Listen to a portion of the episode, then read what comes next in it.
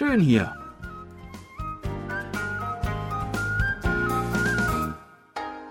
Ausflugstipps für Korea mit Jan Dirks.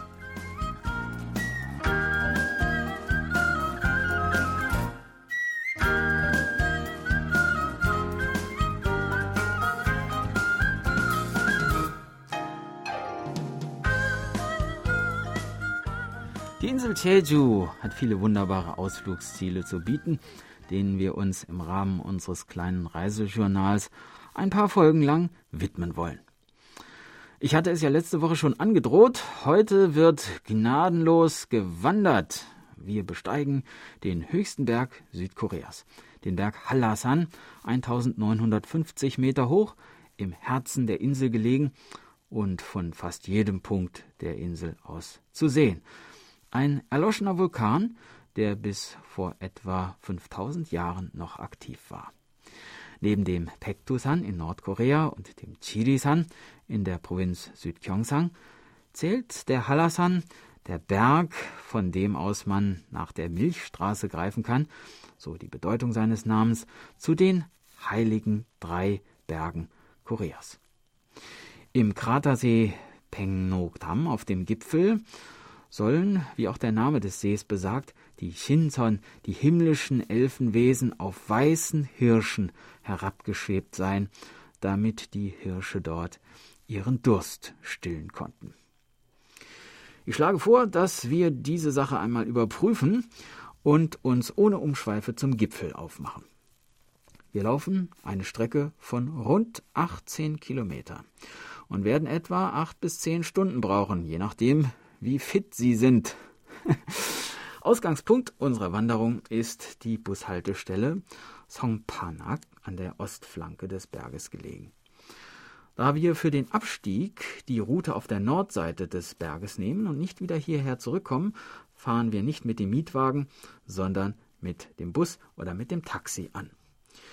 Nun geht es in westlicher Richtung den Berg hinauf. 9,6 Kilometer lang ist der Aufstieg auf dem Songpagam Wanderweg. Viereinhalb Stunden geht's aufwärts.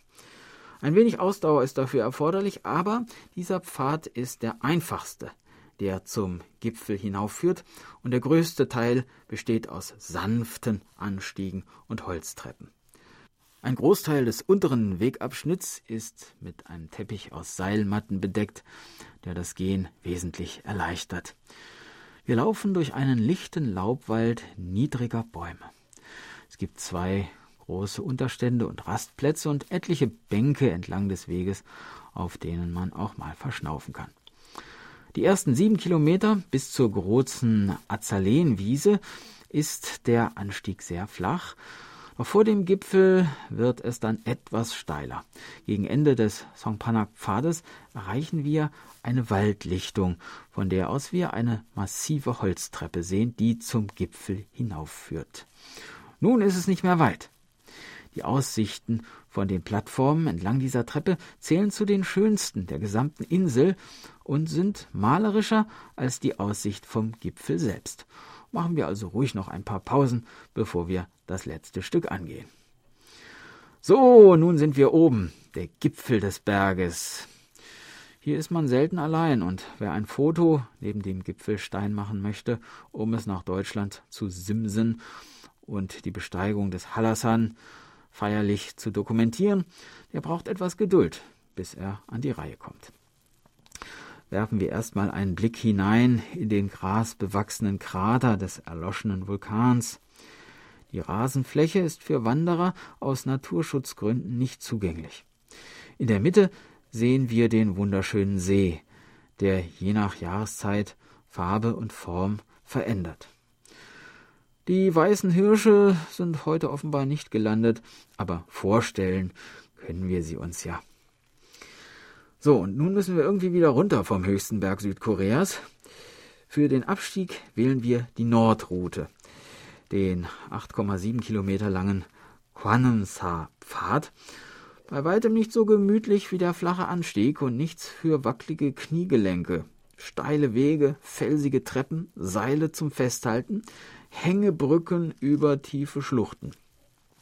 Belohnt werden wir durch atemberaubende Aussichten auf die messerscharfen Klippen, die aus dem Halasan-Gipfel herausragen und die wunderschöne Pflanzenwelt, die moosbewachsenen Baumstämme und Felsen.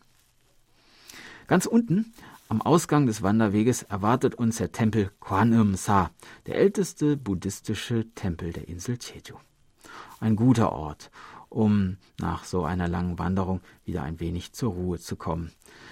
Der Tempel wurde ursprünglich im 11. Jahrhundert zur Zeit der Koryo-Dynastie erbaut, doch im Jahre 1702 äh, wurde er zerstört und erst 200 Jahre später wieder aufgebaut. Eine lange Allee von Buddha-Statuen führt im Zedernwald vom unteren Eingang des Tempels hinauf zu den Hauptgebäuden. Am Berghang, unterhalb des Waldrandes gelegen, befindet sich ein großer runder Platz, der einem Amphitheater gleicht und auf dessen Mitte eindrucksvoll anzusehen ein großer Maitreya-Buddha, umringt von hunderten kleiner Steinbuddhas, die aus dem Rund auf ihn herabblicken.